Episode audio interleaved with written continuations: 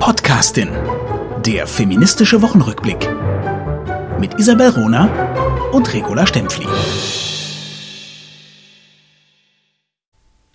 Es weihnachtet sehr und darum will auch die Podcastin heute in dieser Folge über Weihnachten sprechen. Vielleicht Unbekanntes, vielleicht noch nicht dran gedachtes, ausgraben, diskutieren, gemeinsam denken. Ich freue mich drauf und bin sehr neugierig. Hallo nach München, La Stempfli. Hallo, tolle Runerin nach Berlin. Ja, mal gucken, ob ich so toll bin heute. Doch. ja, weil wir, wir, hatten ja schon ein paar SMS-Austausch über, über die Spiritualität, äh, wo ich gedacht habe, wow, jetzt wird, äh, jetzt wird ähm, gestritten und das ist ja auch nicht schlecht, weil Weihnachten ist ja als Familienfest sehr oft umstritten. ja, genau. Und weißt du, für mich ist, bedeutet Weihnachten vier Wochen die Möglichkeit zu haben, zu reisen oder und zu schreiben. Das verbinde ich persönlich mit Weihnachten. Von daher brauche ich unbedingt ein bisschen spirituellen Input. Der geht genau. mir bislang ziemlich ab, äh, muss ich zugeben. Werde ich dann ähm, liefern, aber komm, wir machen noch zuerst die Woche. Aufreger und Freude der Woche. Hast, hast du was Erfreuliches mitgebracht? Ich, ich habe äh, was sehr Erfreuliches mitgebracht. Also die, bei den Journalistenpreisen äh, haben die Journalistinnen abgeräumt. Endlich, yes, und sehr wohl verdient. Also wirklich die wichtigsten Journalistinnen Journalistinnenpreise sind endlich an die wirklich guten Journalistinnen ähm, äh, verteilt worden. Das ist in den letzten 10, 15 Jahren nur ganz selten der Fall gewesen. Und ähm, wir können das interpretieren, dass das schweizerische Medienfrauennetzwerk da auch funktioniert hat. Es zeigt sich einfach immer, also auch seit dem Frauenstreik, also die Schweiz hatte ja einen Frauenstreik im Sommer 2019 und es ist wahnsinnig wichtig, dass sich Frauen dort über die Parteigrenzen, äh, äh über die regionalen Grenzen und äh, auch politische Uneinigkeit vernetzen können, beruflich, professionell äh, damit sie auch die Anerkennung, die Sichtbarkeit äh, kriegen, weil das ist gerade im Medienfilz der Schweiz wahnsinnig schwierig. Und das hat mich extrem gefreut, also 2020, äh, dass da die, die tollen Frauen abgeräumt haben. Was mich natürlich ein bisschen äh, schockiert hat, ist, dass äh, wir nicht nominiert wurden als bester Podcast. Aber ich denke, das hängt mit meinem Namen zusammen, weil es tatsächlich äh, im, im Schweizer Journalist, also das, das Magazin, das, das die Journalisten Journalistinnenpreise äh, verteilt, äh, mich eben nicht mag. Also da gibt's, äh,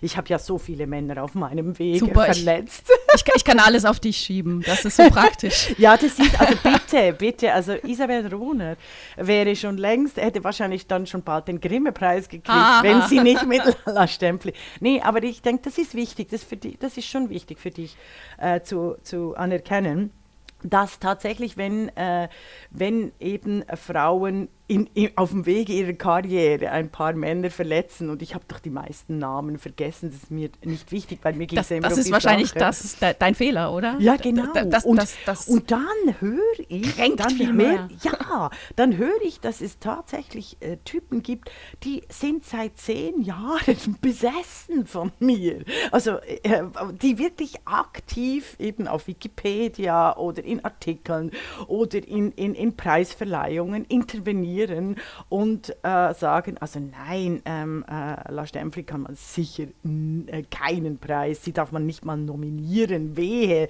sie darf überhaupt etwas sagen. Es ist lustig. Also eben, wo viel Ruhm und viel Können ist auch viel Neid. Aber mich hat es wahnsinnig gefreut, 2020 in der Schweiz die Journalistinnenpreise äh, sind wirklich Journalistinnenpreise. Und weißt du, da kann sich Deutschland einmal ein Vorbild nehmen an der mhm. Schweiz, weil die äh, Journalistinnenpreise, äh, die in Deutschland vergeben werden, sind doch eher Journalistenpreise.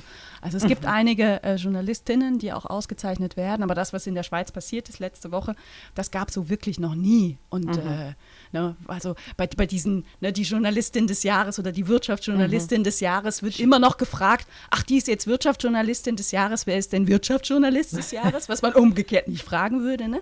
Da ja. sind wir wieder bei den Grenzen unserer Sprache.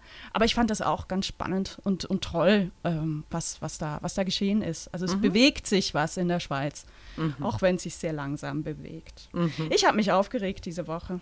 Oh, was ist denn, ja, also es gibt schon ein paar äh, sehr große Aufreger. Also ich finde auch, dass Olaf Scholz immer noch im Amt ist, nach dem Wirecard-Skandal. also es ist ja eben kein Skandal, sondern einfach eine völlige äh, Inkompetenz, Korruption und Filz. Also ich, ich werde eine wunderbare äh, Sendung dazu auf Twitter verlinken, eine Dokumentationssendung. Also da habe ich mich aufgeregt. Aber was, was, da, du klangst jetzt wirklich down, da, ist, da muss was passiert sein. Ach, weißt du, du kennst das doch auch. Wir, wir schreiben alle so unsere Förderanträge und wir wissen, wie schwierig das ist und was verlangt wird mhm. von Institutionen, die Projekte fördern, die Vereine fördern, die Institutionen auch wieder fördern.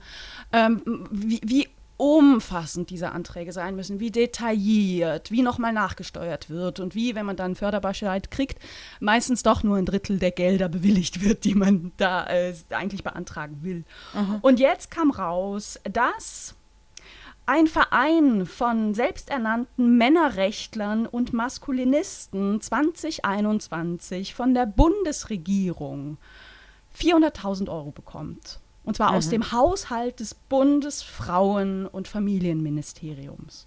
Mhm. Das ist so ärgerlich. Ähm, das Ding nennt sich Forum Soziale Inklusion Vielleicht habt ihr darüber auch gelesen, der Spiegel hat berichtet, die Taz mhm. hat mehrere Artikel darüber berichtet.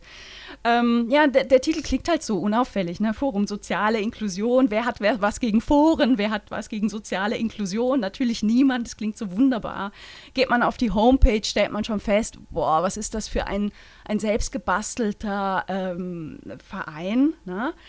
Er klingt total unauffällig, er ist aber toxisch. Äh, mhm. Nachgewiesenermaßen engagieren sich da mehrere Leute im Vorstand dieses Vereins, die eng verbunden sind mit Maskulinisten, mit Frauenfeinden. Incels. Sie engagieren sich, mhm. ja, sie engagieren mhm. sich offen gegen die Gleichberechtigung von Männern und Frauen. Sie sind gegen Sexualaufklärung in der Schule. Sie hetzen gegen homosexuellen Rechte.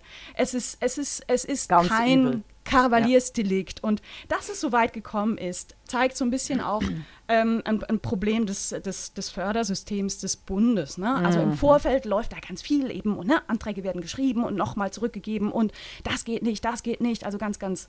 Ne? Und dann mhm. geht es in die Haushaltssitzung des Bundestages und da gibt, haben alle äh, nochmal die Möglichkeit nachzubessern, ähm, die Listen auch zu verändern, die da vorgelegt werden. Und so war es auch dieses Mal. Es gab eine, ähm, eine Sitzung ähm, äh, vor zehn Tagen, wo noch auf, auf den letzten Drücker eingebracht wurde über die Unionsfraktion. Ähm, äh, initiiert von, vom, vom dortigen CSU-Mann Florian Osner, dass eben auch Forum Soziale Inklusion gefördert werden sollte mit 400.000 Euro. Das kam kurzfristig. Es wurde aus meiner Sicht weder von der CSU noch von der CDU noch von der SPD ausreichend geprüft. Ne? Ja, klar. Sondern, das ist ähm, eine politische Taktik. Ich habe ja das oft das ist, gemacht, auch im Europäischen Parlament. Genau so machst du es. Du bringst klar. schnell, schnell vor dem Drücker äh, über alle Instanzen hinweg, was rein, alle wären wahnsinnig, sind wahnsinnig froh, wenn die Sitzung äh, smooth verläuft, weil man hat ja im Vorfeld schon tagelang und wochenlang, ja monatelang gerade über Budgetposten, also Kostenpunkte miteinander diskutiert und das war auch immer einer unserer Tricks. Oder? Also wenn du was durchbringen musst, dann musst du es so verstecken, dass äh, sich niemand mehr darum groß kümmern mag, weil what the fuck, we need, I'm sorry, we need to get uh, die Sitzung over, oder? Also, ja, und, und natürlich, aber was hier passiert ist, ist, es ist ein trojanisches Pferd gefördert mhm. worden. Ne? Unter dem Deckmäntelchen, es geht uns doch um Gleichstellung, tralali, tralala, ähm, wurden, wurden Frauenfeinde finanziert. Mhm. Und zwar mit so viel Steuergeld. Ne? Es ist dein und mein Geld. Ja, und das macht mich persönlich schon sauer. Ja, aber ähm, die also das Ministerium ist einfach auch inkompetent diesbezüglich. Also weil sie, die, die, die, die Leute sollten das ja mittlerweile kennen. Das ist wirklich ein alter Trick. Also das ist das, was mich wahnsinnig ärgert. Oder? Du hast ja das auch mitgekriegt mit den äh, europäischen äh, Städten, oder? Also Kultstädten. Wie heißt es da, die, die europäische Stadt des, des Jahres, jedes Jahr, europäische äh, Kulturhauptstadt wird ja immer Ah, okay. Ja. Und mhm. da ist ja auch jetzt der Skandal bekannt geworden. Und das wusste ich schon lange, habe ich auch schon lange versucht, in den äh, Ethikkommissionen durchzubringen, weil das sind standardisierte Verfahren, oder? Also da, die kannst du, also da, da musst du einfach viel Geld investieren, dass dir Juristen und Juristinnen genau die Keywords absprechen. Also es sind so automatisierte Verfahren und da kriegst du wahnsinnig viel Geld äh, äh, unter der Hand, also quasi eben mit Filz. Ähm, aber, aber weißt du, was mich wirklich aufregt, ist, du, du brauchst jetzt kein abgeschlossenes ähm, äh, Linguistikstudium, um mhm. auf der Seite von äh, diesem Forum festzustellen, dass das Demokratiefeinde sind und eine wirklich schräge Wahrnehmung unserer Realität haben. Ich möchte mhm. mal eben was zitieren, das steht so auf dieser äh, Homepage des Grauens, die aussieht, als hätte es ein, eine Sechsjährige programmiert. Eine begabte Sechsjährige, aber trotzdem. Hm. Also Zitat. Die aktuell erfahrbare Bundespolitik setzt den Fokus nahezu ausschließlich auf Frauen und Mütter und ihre Interessen. Die Belange von Jungen, Männern und Vätern werden durch die Bundespolitik nicht gesehen. Sie werden vielfach vorsätzlich unsichtbar gemacht. Also da möchte ich dir und allen Frauen doch sehr herzlich gratulieren, wie sehr wir das Matriarchat hier leben und die Männer unterdrücken. Aber mhm. also ich, ich finde es, find es wirklich skandalös. 400.000 Euro, da, da, musst du erstmal lange suchen, bis du Projekte von Frauenverbänden findest, die diese Kohle kriegen für ein Jahr. Mhm. da muss aber irgendwer äh, zurücktreten und das kann man rückgängig machen. Also alles ist ja noch nicht, weil du musst es ja, wenn du das Geld ausschüttest, das Geld ist ja noch nicht geflossen. Sie müssen einen Nachtrag äh, einreichen und es ist nur den Journalisten und Journal also den Journalistinnen zu verdanken, dass dies überhaupt bekannt wurde. Äh, das Problem an der äh, gegenwärtigen Bundesregierung ist, dass äh, eben solche Fauxpas äh, noch und noch passieren ähm, weil sich das so eingeschlichen hat, dass die, die wirkliche Verantwortung der jeweiligen Departemente oder Abteilungen, Ministerien äh, nicht mehr streng gehandhabt wird. Oder? Also ich finde es auch, das hat man eben gerade bei Wirecard gesehen, da muss irgendwer gehen. Also bei Buffin, Buffin da tritt kein Mensch zurück, respektive mhm. kein Mann, Entschuldigung. Also und wenn, wenn, wenn, wenn wir nur eine Minute oder fünf Minuten darüber nachdenken, dann geht es so nicht mehr diese Politikdeckerei äh, innerhalb der Ministerien bei grob fahrlässigen fehlen und auch innerhalb der politischen Fraktionen. Also dass zum Beispiel der Koalitionspartner SPD hier nicht auf die Fraktion der CDU und CSU einwirkt und äh, ganz massiv Druck äh, ausübt, dass zum Beispiel eben dieser fast halbe Million Beitrag äh, nicht an Incels und mögliche äh, Amokläufer quasi äh, investiert ja, wird. Ja, aber formal ist es ein gemeinsamer Antrag am Ende der Koalition, weißt du? Und Giffey war auch anwesend. Also da haben sich wirklich, das ist, das, die, die CSU hat, hat das trojanische Pferd äh, losgeschoben, ne? Mhm. aber, aber am Ende haben sich da äh, die Unionsfraktion und die SPD und das Ministerium echt mit äh, mit Schande übergossen. Mhm. Also die Aber haben das, alle ja. abgelust. Ja, das passt eben. Es passt mhm. eben ins, ins Klima dieser äh, Ministerien. Es passt auch da, dazu, dass die, die Querdenker-Demonstration in äh, den Bundestag eindringen konnte und Bundestagsabgeordnete mhm. äh, äh, massiv belästigen und unter Druck setzen.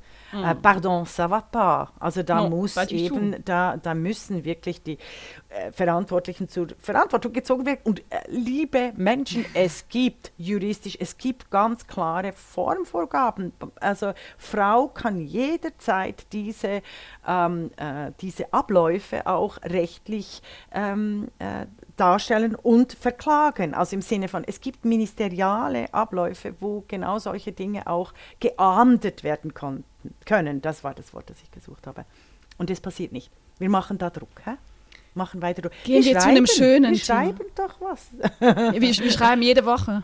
ja, ja, genau. Also Wenn wir dafür auch noch bezahlt werden würden. Ich ja. wäre mit so einer Förderung von 400.000 Euro auch durchaus einverstanden. Ne? Ja, stell also Ich glaube, wir kümmern uns hier mehr um die Demokratie als so ein Drecksverein. Ja, stell dir vor, was, was Frauen überhaupt, ich sehe das immer, was Frauen mit 400.000 äh, Franken oder Euro Fördergeld an, äh, anfangen können, das ist immer phänomenal. Oder also wenn wir die Frauenprojekte anschauen, mit wie wenig Geld, Ja. die Großartiges leisten. Also alle unsere äh, Netzwerke, die wir hier auch immer erwähnen, das ist ja, das ist wirklich herausragend. Und da, da wird schon mehr Druck gemacht. 2021 wird es sicher besser.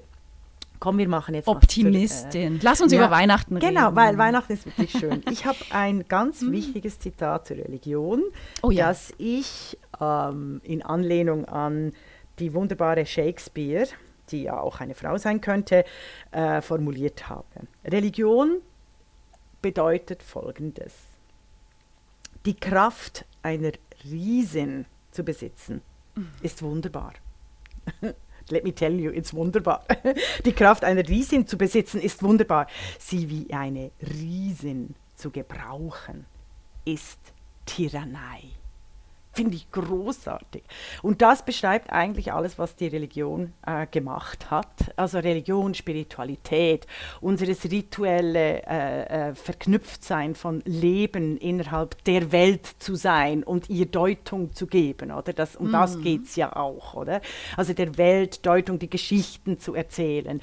Ähm, dieses große, diese große Fähigkeit des sprechenden Tier-Mensch ähm, ist ja ist eben wirklich eine riesenhaftige Kraft und Fähigkeit. Und die Kirchen, die monotheistischen Religionen, haben sie allesamt als Tyrannei missbraucht. Das ist mir ganz wichtig, dies festzustellen. Ebenso wichtig wie eben das Bedürfnis nach Spiritualität, gerade auch im äh, feministischen Bereich sehr, sehr wichtig wäre. Und deshalb Aber es- schnell.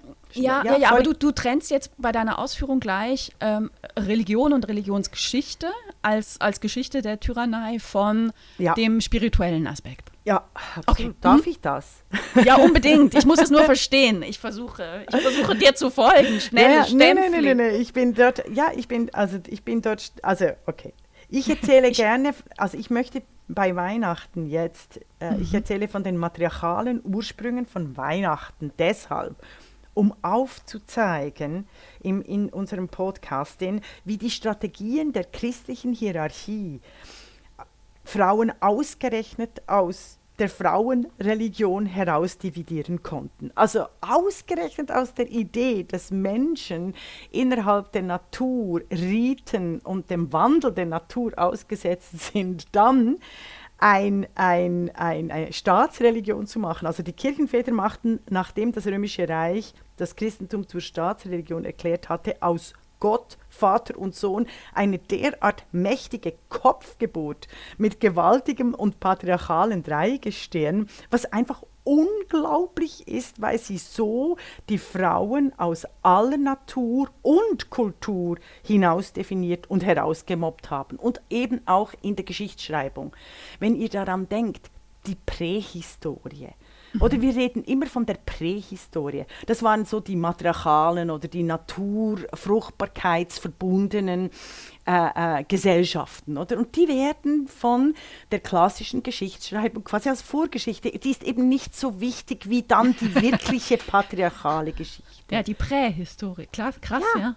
Ja, das ist auch eine, das ist eine ganz klare Hierarchie, oder? Krass, habe ich noch nie dran gedacht. Ah, noch ja, nie? Doch. Nee, Das nee, nee, äh, das Wort Ja, habe ich nicht du, da kommst Ja, so- spannend. Mhm. da kommst du sofort drauf, wenn du, wenn du dich auf die äh, matriarchale Forschung gehst. Nur schnell zu Weihnachten ist ganz einfach. Weihnachten oder auch das Lichterfest Chanukka, die Wintersonnenwende ist die Feier der kosmischen Mütter, der Natur, der Wandel von Dunkelheit zu Licht. Und es ist hunderttausende Jahre älter als das Christentum. Die Keltinnen feierten die Mutternacht an der Wintersonnenwende und natürlich nicht den Vater und den Sohn oder den Heiligen Geist.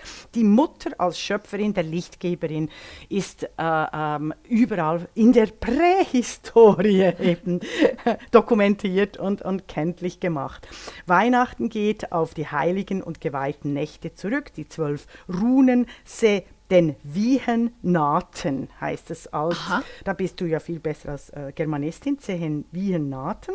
Die Übernahme, und eben, was ich so köstlich finde, die Geschichte der Übernahme der Katholiken, der heidnischen Gebräuche, äh, ist so wunderbar. Sie waren so sauer, dass die Weihnachten immer noch gefeiert wurden, von, äh, obwohl schon das Christentum schon lang, längst Staatsreligion war, oder? Aber sie konnten die Heil, also sie konnten ihre Schäfchen nicht davon abhalten äh, bei der Wintersonnenwende. Es ist auch eine seelische Transformation, oder? Also in der dunkelsten Stunde muss Licht kommen, sonst stirbst du, oder? Also es ist ja immer so, wenn und oder eben in der Naturreligion im Herbst, Winter stirbt alles, um im Frühjahr wiederzukommen, oder? Also mhm. Weihnachten und Ostern. Also es ist so was von erdverbunden und matriarchal, also äh, stärker geht es nicht. Und sie waren eben Stinkesau, deshalb haben sie dann die Geburt Christi im, vom August äh, auf Weihnachten verlegt. Und eben die Römer haben auch 25.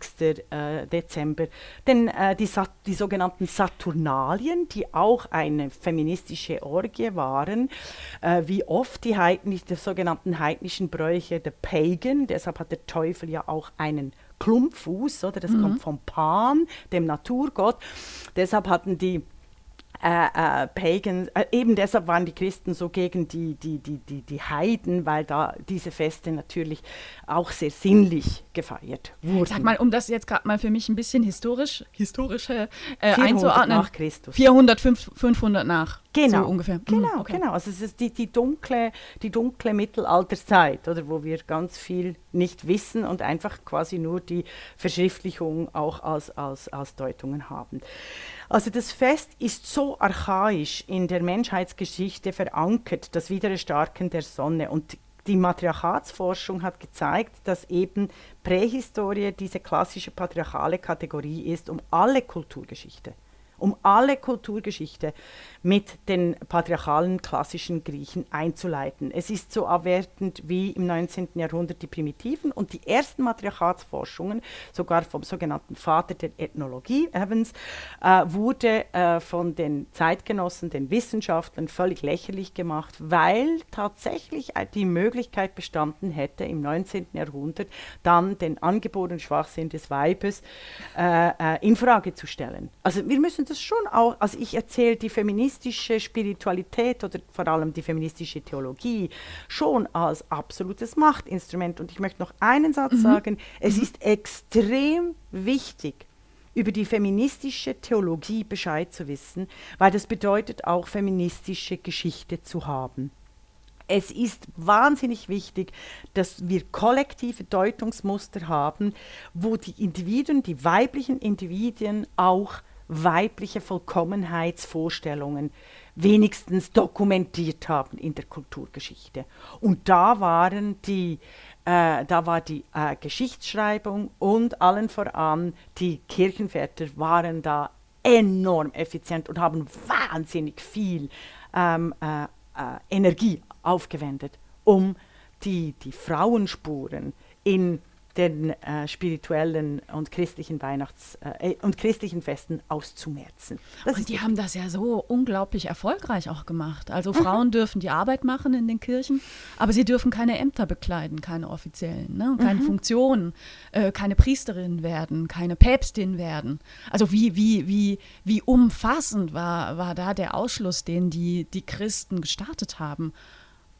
Unbedingt, also wahnsinnig. Und so komme ich zu den verleumdeten und vergessenen Frauen zur Matriarchatsforschung, beispielsweise der 80er Jahre. Interessant war ja, dass diese, also Ökologie und Feminismus äh, hängt auch sehr eng zusammen und dann sehr schnell diese feministische Spiritualität und die wird dann wieder mit klassisch patriarchalen Deutungsmustern äh, äh, in den Grund und Boden gestampft und entwürdigt und erniedrigt. Denkt doch dran, wie mit der äh, Greta Thunberg umgegangen wird in der Presse, in den Medien.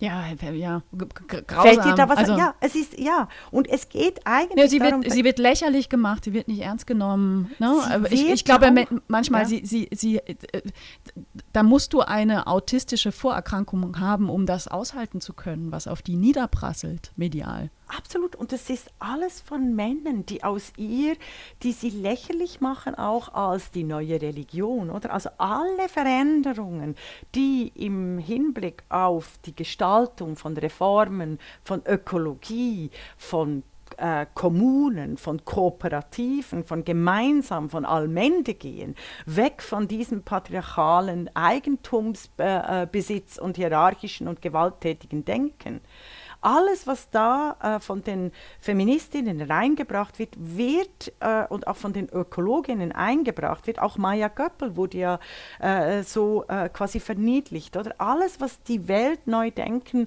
äh, äh, irgendwie auch mit, mit einer Verbundenheit die Welt als Bewegung zeigt, wird niedergestampft, niedergeschrien mit der Kraft und der Macht der Zeichen, wie eben das Christentum alle matriarchalen Spuren vernichten wollten.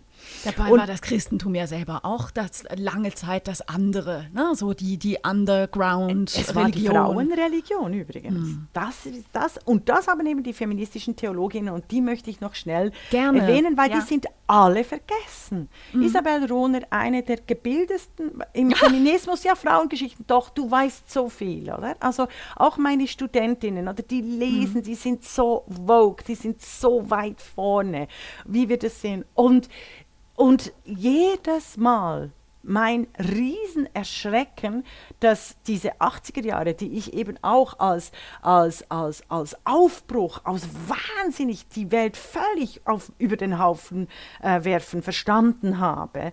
Und eben der, der Fall der Mauer, die eben ein, das war eine Reform und zwar keine Revolution, keine Gewalt. Deshalb ging die Vereinigung auch ganz anders vonstatten. Auch diese neuen Demokratietheorie von Hedwig Richter beispielsweise, dass eben nicht die Gewalt die Menschheit weiterbringt, sondern die Reformen. All das äh, geht verloren, gerade in der Geschichte der feministischen Theologie. Also ich, ich weiß gar nichts über feministische Theologie. Ja, ne? also, Und ich befasse mich seit, seit, seit ah. ich lesen kann mit, mit Feminismusgeschichte. Ah ja, siehst mhm. du, ich habe dich gerade überhört vor lauter Gier, dir zu sagen, wer nicht hatte. Das ist furchtbar. Ja, das ist furchtbar. Das ist furchtbar. Und vor allem, weil, weil äh, Frau in der feministischen Theologie, also in den starken Frauen, die da sind, immer wieder feststellt, alle Frauen wurden äh, diffamiert, die sind natürlich auch unbequem, sie sind manchmal auch ein bisschen crazy. Ähm, es gibt auch äh, Donna Haraway, noch nie gehört, die, ist, ähm, die schreibt über Simians, Cyborgs and Women, The Reinvention of Nature. Also die, die verbindet, äh, verbindet großartig. Ist eine Zeitgenössin, oder? Äh, ja, sie ist aber älter, also die ist 70. Also mhm. die ist, äh, ähm, äh, ja, ja, also sie lebt noch so. Mhm. aber das Cyborg Manifesto, eines der wichtigsten, auch aus der Ökologie, ökologischen und feministischen Bewegung entstanden. Also die ganzen Grünen sind ohne feministischen Theologinnen nicht zu denken, Leute. Und das, das wissen sie aber selber nicht. Ne? Das ist eine Verleugnung, ja, das ist eine Verleugnung der Geschichte. Also ganz kurz. Äh, die Evangelische Akademie Bad Boll bei Göppingen lädt zur ersten Tagung feministischer Theologie 1979 ein, hat riesige Aufmerksamkeit und Nachfragen und seitdem sind auf Kirchentagen alle feministischen Theologinnen präsent. All die Bischöfinnen sind ohne diese Vorarbeit nicht zu denken. Und dann gibt es ein paar Standardwerke. Zum Beispiel die Rosemary Radford Rother, Sexism and God Talk, die hat die katholischen Frauen organisiert in den USA für die Abtreibung, äh, war damals ein riesengroßer Skandal, ist immer noch einer der wichtigen Netzwerke in den USA, um die Abtreibung legal zu halten. In Deutschland gab es dann sehr schnell die feministische Zeitschrift Schlangenbrut, eben das kam die. Schlange, oder also es gibt mhm. ja so viele matriarchale äh, Symbole und eben die äh, die, die, die, die Verhunzung, die Verleugnung, also die ganze ähm, äh, Paradiesgeschichte könntest du matriarchal erzählen. Ähm, 1984 wurde dank dem feministischen theologischen Netzwerk das erste Frauenpaar in der Kirche getraut und dann seitdem gibt es das Netzwerk Lesben und Kirche. Es gibt seit 1987 die erste Sommeruni, also immer Sommeruniversitäten für feministische Theologie und 2006 gibt es die Bibel in gerechter Sprache. Das heißt, es wird aus, fast meistens von Apostolinnen, äh, von Prophetinnen geredet, weil da Frauen ja immer äh, dabei waren und die Männer mitgemeint sind. Und 2014 gibt es das Studienzentrum für Genderfragen in Kirche und Theologie. Jetzt zu den Frauen.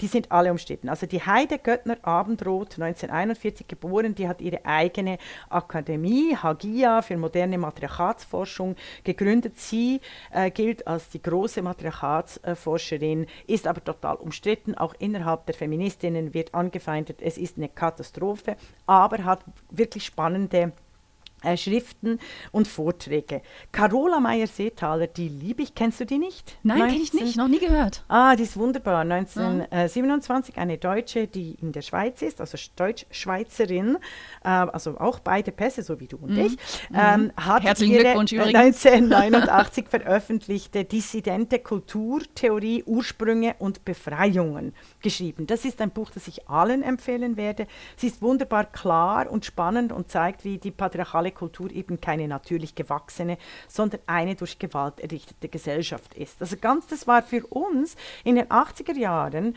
das Standardwerk, oder Ursprünge und Befreiung. Wunderbar. Also erzählt einfach eben von der sogenannten Prähistorie eine wunderbare Geschichte. Eine der radikalsten unglaublich amüsanten, aber crazy. She's very crazy. Mary mhm. Daly, ich, ich nenne sie immer Mary Daly, aber sie heißt Mary Daly, 1928 bis 2010 geboren. Sie war die radikalste und witzigste Vertreterin der feministischen Theologie. Beyond God the Father Towards a Philosophy of Women's Liberation hieß ihr Buch. Äh, und sie sagt zum Beispiel so Sätze, wir Webweiber weben unsere eigenen Zeiträume an den Grenzen der Urokratie. Also die bringt auch die ganze Computer Science, die ja weiblich ist am Anfang. Äh, Ach, die, die kenne ich sogar. Und weißt du, dass ich die nie als Theologin verstanden habe? Und ha. ich dachte ja immer, sie heißt Mary Daly. Ne? Ja, genau. Daly heißt sie ja, Mary ja. Daly. Ja, ich habe sie immer falsch genannt.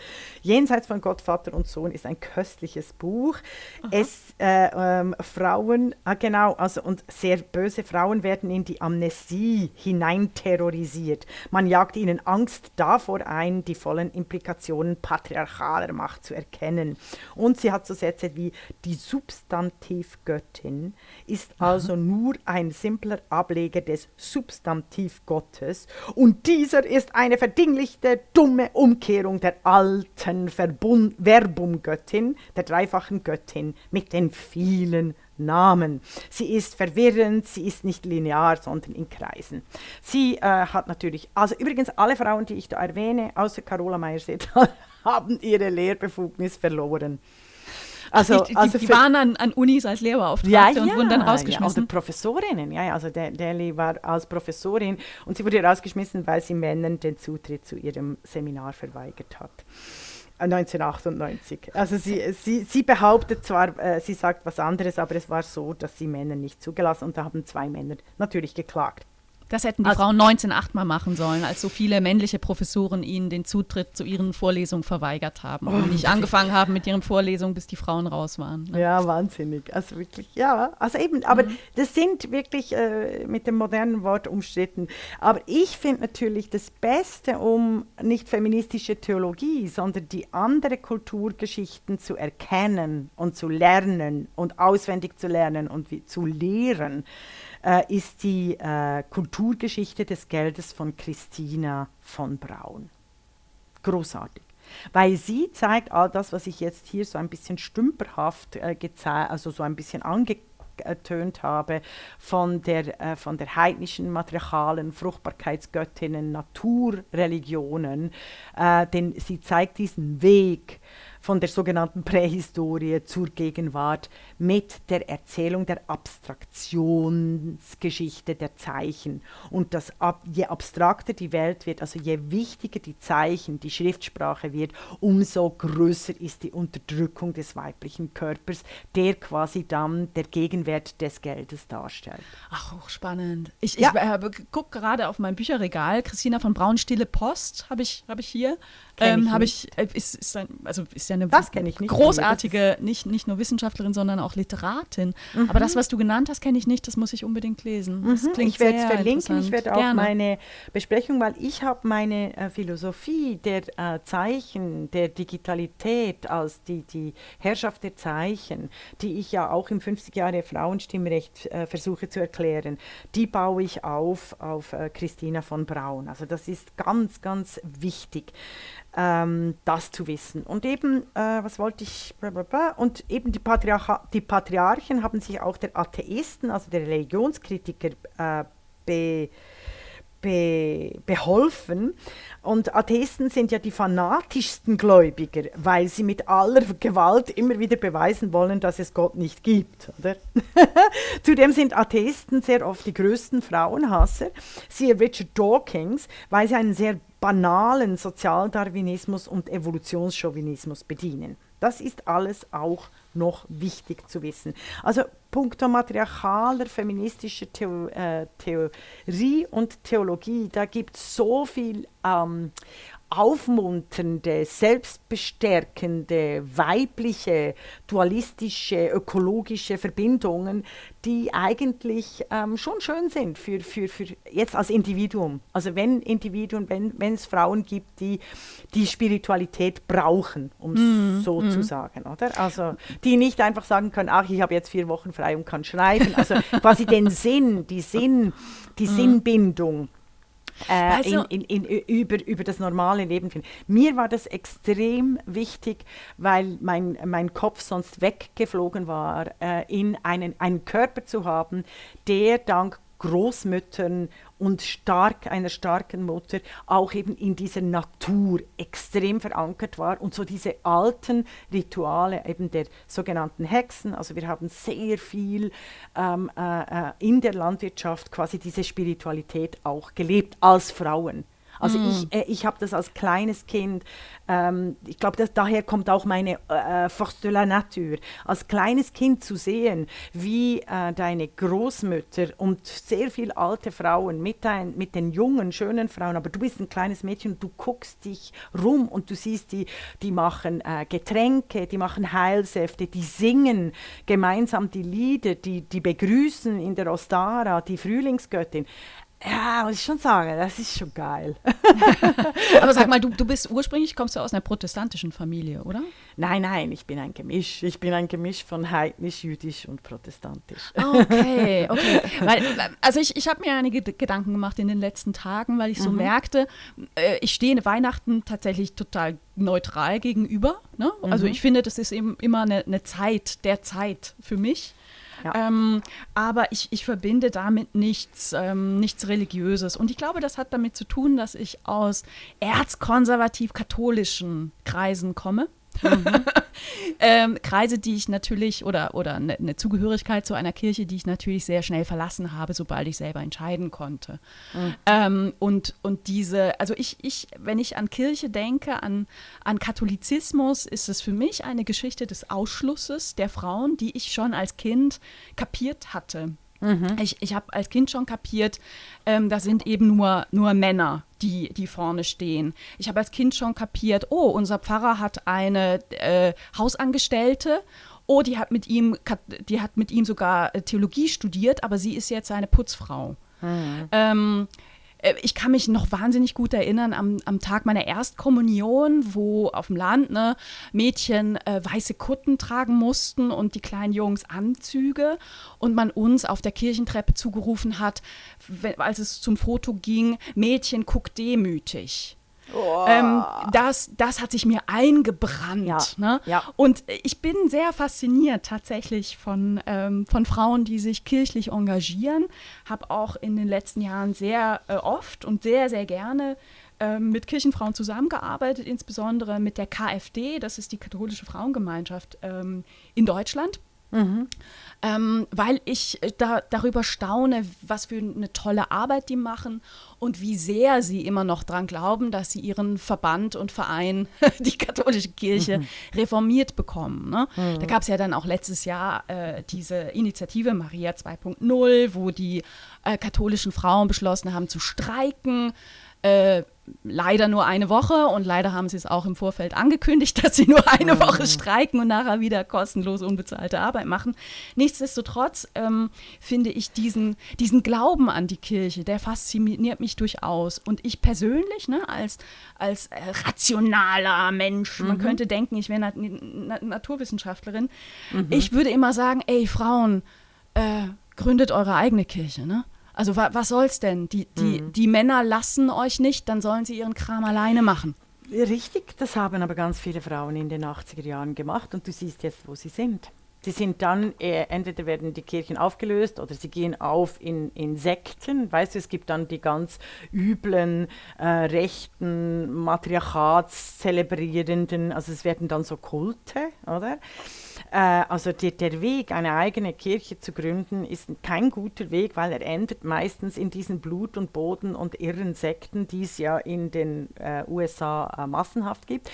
Es gibt zwar ähm, Bewegungen, dieser feministischen Spiritualität, die, die schon spannend sind, also mhm. da ich ja viel in Großbritannien und den USA bin, die Pagans, also die werde ich auch noch verlinken, äh, die, die, die Wicca-Bewegung, die Hexenbewegungen, die dann äh, eben zu den äh, natürlichen Ritualen, eben Frühling, Sommer, Wintersonnenwende, immer den Sonnenwenden, äh, ganz äh, wichtige äh, äh, wie sagt man nicht, Göttinnendienste durchführen, quasi so. Also dass, dass Frauen, Feministinnen und Feministen gemeinsam die Natur feiern können und ihre Spiritualität.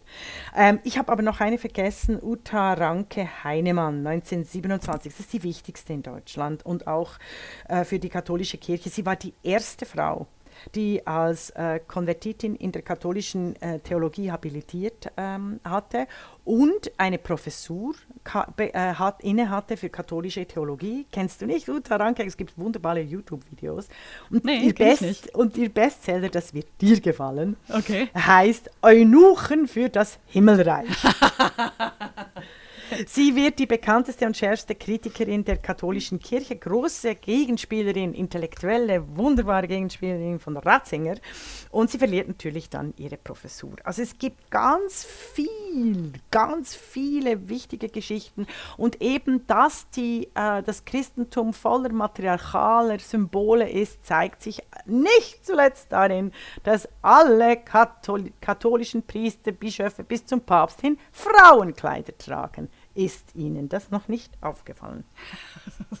nette, nette These, nette These. Ja, ich musste so lachen so. bei den Eunuchen, ne, weil ja. ich direkt an natürlich wen Hedwig Dom denken musste, die sich ah. mit Friedrich Nietzsche angelegt hat. Friedrich Nietzsche, der propagiert hat, dass die ideale Lebensweise für Frauen, La Stempfli, jetzt spitze deine Ohren, ne, mhm. ist nämlich der Harem. das, das ist so das natürliche Umfeld. Und dazu äh, sagte ähm, Hedwig Dom, äh, und äh, nicht, nicht umsonst gehört zum Harem auch der Eunuche. Ne? Ja, ja. Ähm, was, was ja, Nietzsche ja. jetzt äh, nicht ganz so lustig fand wie. wie ja, weil er selber. auch die Position des Eunuchen überhaupt nicht begriffen hat, oder? Ja. Du sag mal, ich habe auch noch was mitgebracht, was aber was, was völlig anderes ist. Also wir machen einen, einen harten Cut ähm, zu dieser extremst, extremst spannenden, erhellenden äh, Geschichte, die du erzählt hast. Also feministische Theologin, wirklich ein Feld, wo ich, wo ich, wo ich noch keinerlei Ahnung habe. Ähm, ich, ich habe überlegt, so Weihnachten, es, es gibt ja diese Weihnachtsgeschichten mit dem Stern, der äh, die, die, die Hirten leitete zum, zum, zur Geburtskrippe von ähm, Jesus. Mhm. Wobei ich mich ehrlich immer gefragt habe, diese Geschichte ist so, so unrealistisch, ne? dass die arme Maria, warum gibt man ihr nicht mal einen Sessel oder einen Stuhl oder warum legt sie sich nicht hin nach der Geburt, warum muss sie da stehen und frieren? Aber das ist was anderes. Ne? Aber ich habe gestern von meinem lieben, lieben Freund Gerd Bührmann, der in Köln ähm, als Schauspieler lebt, eine, eine Geschichte, ähm, die, die er vor zwei Tagen erlebt hat, zugeschickt bekommen. Und ich habe die Erlaubnis, die vorzulesen, denn es ist eine Geschichte, ähm, wo es so einen leitenden Stern ganz dringend gebraucht hätte. Oh, wie er schön. selber, er selber hat die Geschichte genannt, macht die Heldinnen sichtbar ähm, ich würde diese Geschichte ähm, tatsächlich gerne noch mal anders nennen und ihr den äh, Titel geben, die etwas andere Weihnachtsgeschichte oder warum es so wichtig wäre, dass uns manchmal ein Stern zu berühmten Frauen führt. Es ist eine Geschichte, die er erlebt hat auf einem Kölner Friedhof. Am 16. Dezember war ich auf dem Südfriedhof in Köln, weil ich das Grab von Marie Juchatz besuchen wollte. Da ich nicht wusste, wo ihr Grab ist, ging ich zum Friedhofswärterhäuschen. Friedhofswärter. Wie kann ich Ihnen helfen? Ich suche das Grab von Marie Juchatz. Friedhofswärter. Wann ist sie gestorben? Weiß ich nicht. Friedhofswärter. Das muss ich aber schon wissen. Moment mal, ich schaue bei Wikipedia nach. 1959. Friedhofswärter. Ist aber lange her. Da müssen wir erst in die Bücher schauen. Wie? Sie wissen nicht, wo das Grab von Marie Juchatz ist? Hm. Friedhofswärter. Warum sollte ich? Na, es ist Marie Juchatz. Friedhofswärter. Ich kenne die Dame nicht. Hm. Na, sie war die erste Frau, die eine Rede im deutschen Nationalparlament gehalten hat.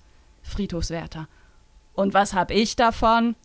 Na, sie hat nach dem Zweiten Weltkrieg Deutschland von den USA aus mit Hilfspaketen versorgt. Friedhofswärter. Da habe ich noch nicht gelebt. Na, sie hat die Arbeiterwohlfahrt gegründet. Hm. Friedhofswärter. Kann sie ja meinetwegen gemacht haben. Na, sie war Mitglied der SPD. Friedhofswärter. Tot ist sie jetzt trotzdem. sie hat ein Ehrengrab, steht hier. Friedhofswärter. Wo? Na hier, auf dem Südfriedhof. Hm. Friedhofswärter. Wo das steht, meine ich. Na, bei Wikipedia. Friedhofswärter. Ich habe noch nie was von der gehört. Von Wikipedia oder Von ihr. Entschuldigung. Wa warten Sie mal. Hier, hier steht auch, wo ihr Grab ist. Friedhofswärter. Wo denn? Flur 65, Nummer 307.